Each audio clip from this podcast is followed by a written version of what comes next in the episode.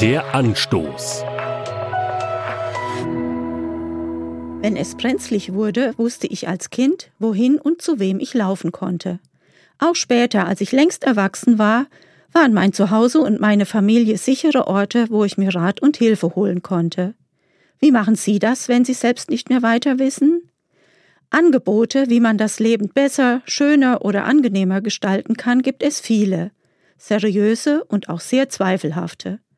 Computerstimmen wollen mir per Anruf weismachen, dass ein schöner Gewinn auf mich wartet. Dabei weiß ich genau, dass ich an keinem Gewinnspiel teilgenommen habe. Anzeigen in Zeitschriften bieten mir angeblich super günstige Kredite an, und wenn ich auf die Anbieter von Nahrungsergänzungsmitteln höre, könnte ich glatt glauben, dass es Pillen und Pülverchen gibt, die wie ein Jungbrunnen wirken, denn sie versprechen mir geradezu, dass ich mich lebenslang fit und drahtig fühlen kann, wenn ich nur die richtigen Substanzen zu mir nehme. Coaching-Angebote für das Weiterkommen im Beruf, für die Persönlichkeitsentwicklung oder einen gesünderen Lebensstil kann ich auch fast überall finden, wenn ich danach suche. Bei all dem tue ich gut daran, sorgfältig zu prüfen, auf wen oder was ich mich verlasse, wem ich mein Vertrauen schenke und wo äußerste Vorsicht geboten ist. Der Psalm 34 bietet einen Lösungsansatz, und zwar nicht nur für Bagatellen. Hier geht es um existenzielle Fragen.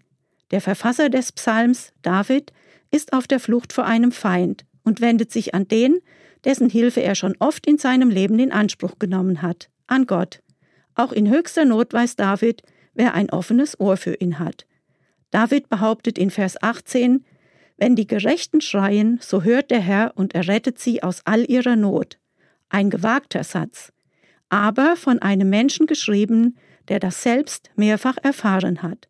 Auch wenn es im Leben von David viele Höhen und Tiefen gab, er wusste in allen Lebenslagen, dass er sich um Hilfe an Gott wenden konnte, ohne Voranmeldung, ohne Gebühren, ohne Wartezeiten ein Hilfsangebot, das bis heute nicht zu überbieten ist.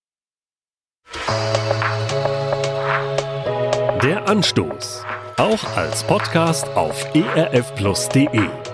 ERF Plus. Tut einfach gut.